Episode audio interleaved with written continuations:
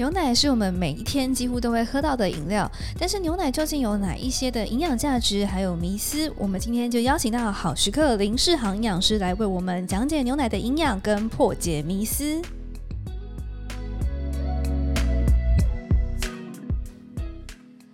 欢迎大家来到好食课健康聊天室，我是主持人荣威娜，这是我们今天的第一集，我们当然要邀请到我们好食课的台柱林世航营养师来为我们大家破解迷思，欢迎世航营养师。Hello，大家好，我是世航营养师。好，过去我们好时刻呢也曾经帮大家破解过许多的迷思。那么今天的第一集，我们就先从我们大家最熟悉的牛奶开始吧。那我们牛奶呢，几乎是我们每一天都在喝的饮料，像是这几年呃都很流行的红茶拿铁啊，或是便利商店都有的 Latte 咖啡。可是我们牛奶主要可以提供我们哪些营养呢？OK，牛奶是一个我们还蛮重要的一个食物的种类啦。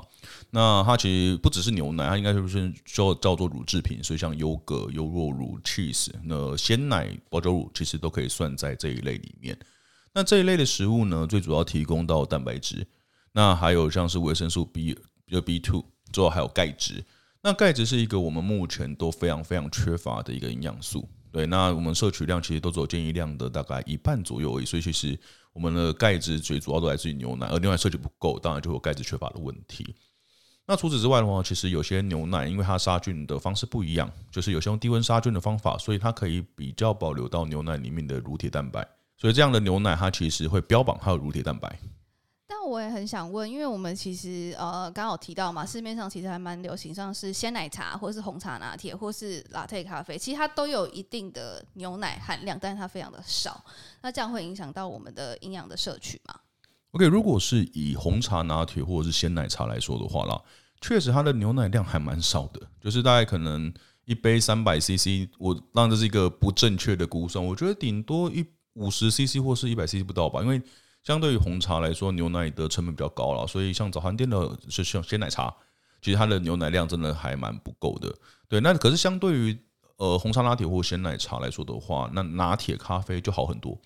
如果拿铁咖啡以冰的来说，外面那种大杯的，呃，中杯也可以，就大概会达到一百五到两百间。这其实跟国健署建议，呃，一杯量其实不会差异到太多。那以这个状况来说的话，我会觉得我们尽量能摄取到当然是最好啦。而且有些人会，但是有些人会有迷思，就是说像呃红茶拿铁或者是那个呃拿铁咖啡，它那些咖啡因啊或者是草酸会不会影响吸收？那等下可以再跟大家聊聊看这件事情。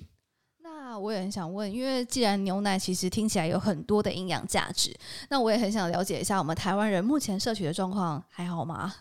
其实这件事情还蛮，就是从自古至今都蛮不好的，对，因为我们的牛奶的钙质呃都摄取不够啦，所以导致我们的钙质摄取量都还蛮低的。那目前调查出来的结果，我们大概有百分之八九十的人每天都没有摄取到足够的量。嗯、但这几年可能比较好，原因是因为刚提到那些鲜奶茶或者是。呃，红茶拿铁或者是那个拿铁咖啡的盛行，所以大家在牛奶的摄取量可能比十几年前来得好，但是因为我们还是没有养成喝牛奶的习惯，所以当然我们的牛奶摄取量不够，那相对就是导致我们钙质的状况也不太好。那以建议量来说的话，我们大概只摄取到一半左右。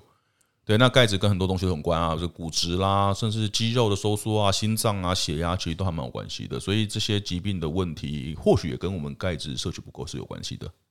那我们其实也蛮常听到说，咖啡因会影响到钙质的吸收率这件事情，导致骨质疏松症。那这个是正确的吗？OK，其实这有蛮多人在讨论这件事情了。那像是有些营养师或者是一些营养就是专家们也在提出说，其实喝咖啡没有办法去补充到就钙质，但这也是一个迷思。那最近其实有些研究，那其实不能说最近啦，感觉是十几年前就已经在做这样的研究了。就是有些人呢，他的喝咖啡，他确实的骨质疏松的风险是上升的。嗯，对。但是在这些人里面，如果去再去分析说他是呃喝拿铁的，那他的钙质摄取足够的，或者是他牛奶摄取足够的，他的骨质疏松风险是没上升的。所以也就是说，呃，最重要的关键是他的牛奶跟钙质含量，而不在咖啡本身。那有些人会觉得说，那咖啡里面除了咖啡因以外，会不会像是草酸啊、植酸这样的一些呃有机酸物，会不会去减少我们钙质的吸收？那我只能说，我们的钙质的含量都远远高于这些咖啡中所含的草酸、植酸，所以基本上是不会影响它的吸收问题啦。那我也想问，因为其实像我自己本人也有乳糖不耐症，其实我也有啊，就是喝了就拉，拉了就涨，之后就去。我就是觉得这个过程很痛苦，所以我就不想要再喝、欸。可是我其实在我的粉丝页上面有那个问大家说，就是喝牛奶有乳糖不耐症，那大家对这个的想法是如何？就蛮多人都觉得说，管他的，我就照喝。哦，好勇敢，我我没有办法，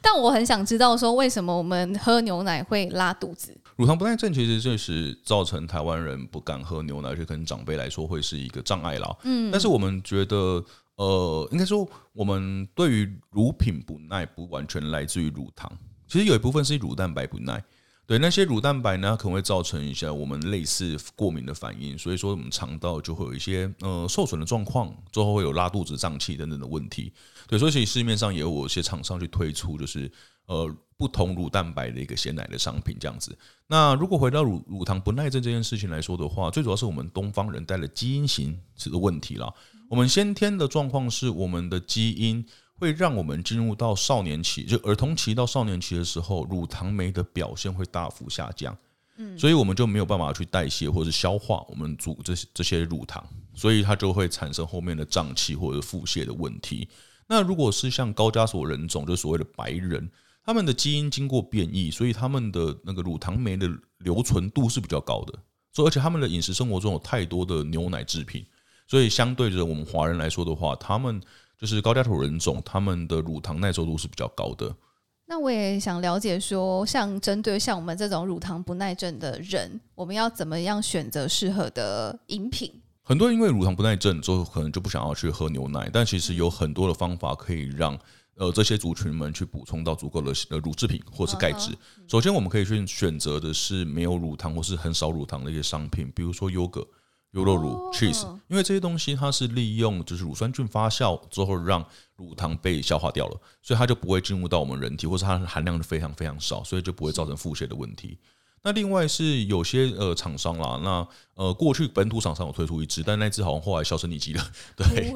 那再来那个美式卖场已经没有一支，它就是呃无乳无乳糖或者是低乳糖的那个的一个牛乳。那原因是它，它是利用一些酵素的一个消化作用，它等于是事先加入酵素，之后把乳糖分解掉。对，那因为它是把乳糖分解掉了，所以它的味道其实会比较甜一点点。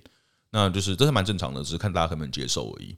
那另外一个方法就是要去训练自己的乳糖的耐受。我们肠道菌呢，其实大家可以帮助我们去消化约莫是一百 CC 的一个牛奶所含的乳糖。对，所以再怎么乳糖不耐症的人都应该可以达到这个程度，只是我觉得那有点不太符合我们的一个生活习惯，因为就要变成每就是喝个十 CC、二十 CC、三十 CC 之后逐渐达到一百，我觉得不太适合，因为我们随便买一个利乐包或者是这种新鲜物的，可能最少有两百 CC、三百 CC，所以其实有点不太符合我们目前的一个状况，而且我相信应该没有人有耐心会去一个一个 try 自己的就是耐受度。所以我比较建议是乳糖不耐症的人呢，就直接挑就是这种低乳糖或无乳糖的商品。我觉得听起来那是一个还蛮痛苦的过程。但我也想问一下说，因为其实现在呃市面上有越来越多的植物奶，那植物奶跟呃乳糖不耐症，或者是呃它是有可以帮助乳糖不耐症的吗？OK，植物奶其实它不能称为奶啦，因为呃它只是因为奶状的感关系，所以它就叫植物奶，因为它其实本身是燕麦去做的嘛。对，所以说它应该是偏向于是全谷杂粮类的或者淀粉类的食物，所以它跟奶是不能相提并论的。那当然，它没有奶，没有乳糖，当然就不会造成乳糖不耐症的问题了。只是我们不能把植那个植物奶、燕麦奶来取代牛奶。其实除了这以外，豆浆也是。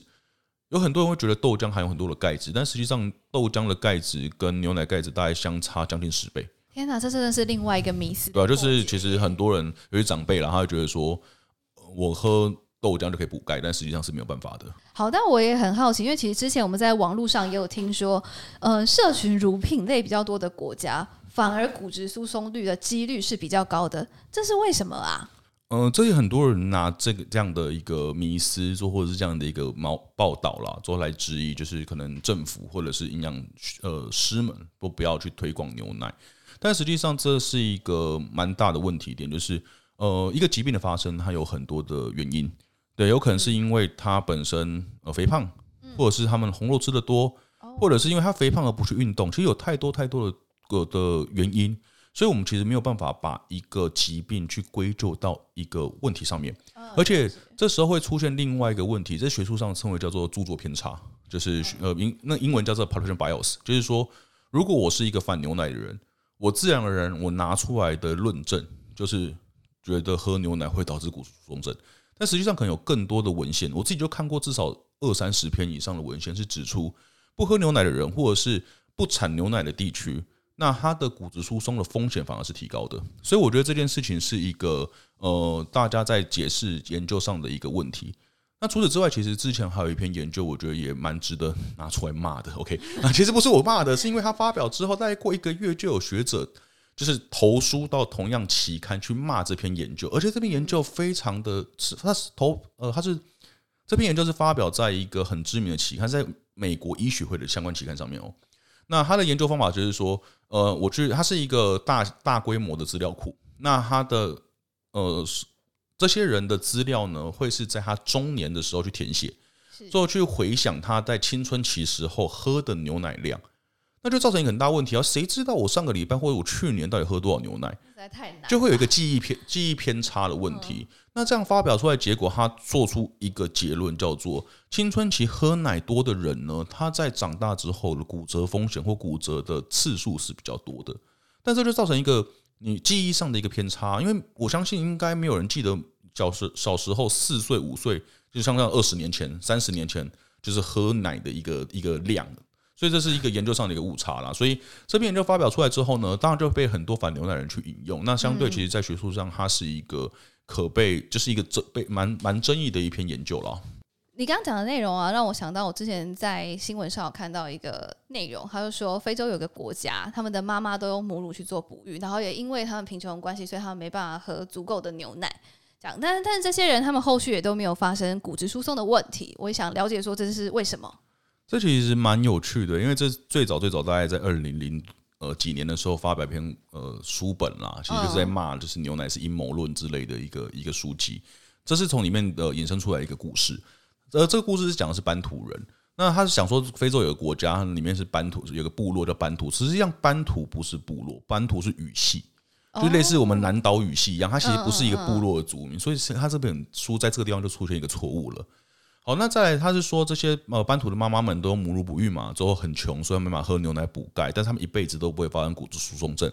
那这件事情就会让大家觉得，欸、对啊，那喝牛奶干嘛？他们母母乳哺育会流失钙，要没喝牛奶，那又没有骨质疏松症，那我干嘛喝？哦，其实这是一个很迷思啦，就是我们要先看待的是这个平均余命的问题。因为在非洲部落里面呢，他们的医疗比较落后，所以说他们的平均余命应该不会比我们这种先进国家或是已开发国家的国民来的长。那女性比较容易发生骨质疏松症的年纪是在停经之后，嗯所以约莫在五十多岁到六十岁之后才会发生停经嘛。那停经之后才会提高骨质疏松症的风险，对不对？对。好，我最近去调查过这样的资料，在这本书发表之前的那个那段时间，嗯。这些女性呢，她的平均余命低于她的停经岁数，哎，所以她根本不会，她还没有停经就死掉了，那怎么会有骨质疏松症的问题？所以，所以就是呃，文章的断章取义，或者是她的资料收集不够正确情况之下，就导致大家的误解。那另外一个问题就是，呃，在非洲里面也有更多更多的问题需要被解决，而骨质疏松症或是牛奶摄取不足这相关的问题，应该相对。呃，相对的不不被重视吧。嗯，举个例子好了，你觉得在非洲里面去检测疟疾、去检测艾滋病那种的这个比例，应该远远高于检测骨质疏松症吧？一定是的。对，所以说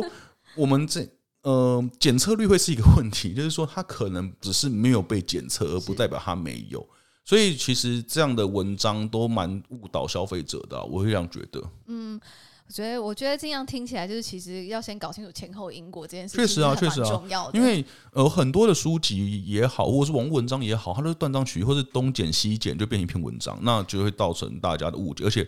必反走过必留下痕迹。那种三不五时就看到 LINE 里面在传这些资讯，或者是长辈们传来的一些资讯，其实这件事情都还蛮就是恼人的，老实说。正确的资讯传播真的是一件很重要的事情，但你刚刚让我想到一个，我觉得我也很常看到的迷思，我很常在文章上看到说，有人说其实喝乳制品是非常容易致癌的，我想问这是真的吗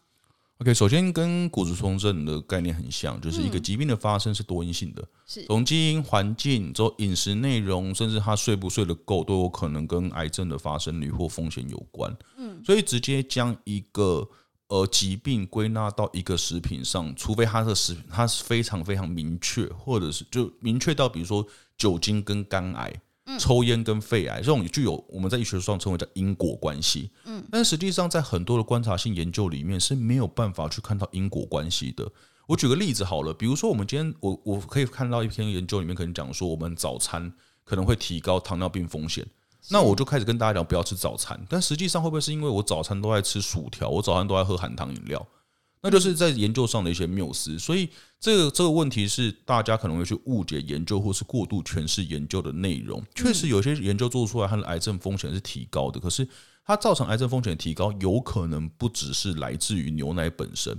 那我最近有看到几篇研究，就是跟呃牛奶有关、跟癌症相关的。那其实这是一些动物研究。那动物研究里面，它是让这个动物呢直接去呃摄食酪蛋白。而且酪蛋白的含量是非常高，是高到我们人类在一般饮食中，你喝个可能喝了五杯、十杯牛奶，可能都达不到的量。是对。那再来是它将黄曲毒素直接打到它的肝脏里面去，诱发肝损伤。嗯嗯。那跟我们人类的就是诱发肝癌的模式，或是或是我们自己治疗的模式，都是蛮大的差异点。那在这个研究的结果下，会发现说呢，我把黄曲毒素打进去，让它诱发肝损伤之后，吃酪蛋白比较高的组别，它的肝肝肿瘤的状况是比较严重的，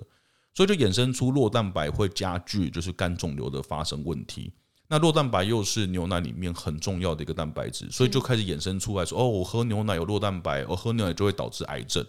对，我可以因为某些研究去讲说它会跟这个风险有关，嗯，可实际上是没有办法去讲导致这件事情。那因果关系其实要被界定的非常非常清楚的。对，那其实过去才有呃有研究确实说，我们看到可能呃黑人族群，那黑人族群呢，他的呃喝牛奶的比例越高的，那他的膀胱癌的风险是拉高的。所以很多人就说哦，男生不要喝牛奶，男生喝牛奶会膀胱癌，或男生喝牛奶会摄护腺癌。嗯，但实际上是这些族群呢，它本身钙质摄取就已经超过标准很多很多。那在这个情况之下呢，我们再去喝牛奶，自然而然当然就会拉高，就是癌症的相关风险。但事实上，我们现代根本就摄取不够我们的钙质所需啊。对啊，那根本就不会有这样风险存在。而且再一点是人种的问题，因为黑人的人种跟我们的华人的。人种可能基因型又不一样，嗯，所以其实难以用这样的文献直接跟大家讲说，OK，我们喝牛奶就会致癌。我觉得这是一个不正确的一个一个说法啦。好，其实我觉得像市长刚刚讲的，其实每个疾病的发生，其实它背后都有很多的原因，所以我们应该要从很多个角度去做判断，而不是用单一的资讯来去做呃做做结论。确实没错，因为目前很多媒体的报道或者是网络文章的一个一个写法，都有点像是过度诠释文献了。嗯，而且有时候其实，在文献里面，学者就是说可能或者需要进一步研究，那出来的呃新闻标题或者是文章标题，就会变成是导致致癌恐慌那种感觉。对，我觉得其实消费者是还是要呃不要太过担心这件事情啊，我觉得。但最后，最后，我觉得最重要的是，我还是想要请市场营养师来教我们大家一下牛奶要怎么挑选。那因为其实像是呃市面上有很多的保酒乳跟鲜奶，那我也想了解一下，说他们有没有怎么样的差别？那市面上也有一些像是低温杀菌的鲜奶，那他们的差异到底在哪里呢？OK，其实我只我觉得啦，就建议大家，只要是奶制品，不管是保酒乳或鲜奶。原则上都是一样的，它能提供我们足够的钙质，还有呃蛋白质、维生素 B 族，所以这种大宗营养素来说是没有太大差异。所以其实就要看我们自己的一个方便程度。所以像妈妈们习惯就是帮小孩子带一罐保酒乳，我觉得那也是 OK 的。那当然在家里就可以常备鲜乳，就早上出门喝一杯，晚上回来喝一杯。那其实还有一点好处，就是它可以去取代含糖饮料的一个机会。嗯，对，所以这一块我觉得还不错。好，我们市面上的牛奶大概杀菌的方式有分成三种啦，一种叫做低温长时间，一种叫高温短时间。但因为高温短时间它的行销用语会，呃，大家会觉得高温是不好的，所以其实网络上有很多，是市面上它直接叫做低温杀菌。嗯，对，但只是它在学术名称上其实叫高温短时间。那另外一个就是超高温的瞬间杀菌。我们一般看到的罐装鲜奶，绝大部分都是这种超高温瞬间杀菌的。那还有另外一种就是。超高温，但它时间拉更长，就变保酒乳，它可杀菌的效果会更好，几乎是灭菌的程度了。那不管是低温的高温短时间，或者是超高温瞬间，基本上它能提供给我们的一个钙质、蛋白质，或者是不会差异太多。所以这些不管是鲜奶或保酒乳，我觉得都是很好的乳品的来源。但那如果是想要喝到乳铁蛋白的话，因为乳铁蛋白其实跟一些免疫力或者是保护力有关，那它会比较存在于是呃就是低温的一个牛奶里面，所以像低温短时间或高温呃就是呃低温长时间或高温短时间的鲜奶里面都含有比较多，但它大概到九十几度、一百度，它的含量都极度急剧下降，所以绝大部分的那种就是罐装牛奶里面是不含乳铁蛋白的。对，所以这大概是可以供大家去参考，只要是呃这一类型的，我觉得都都是 OK 的。那另外就是也想问，刚刚讲到提到就是妈妈会帮小朋友带保酒乳嘛？但另外一种是小朋友比较喜欢的调味乳呢？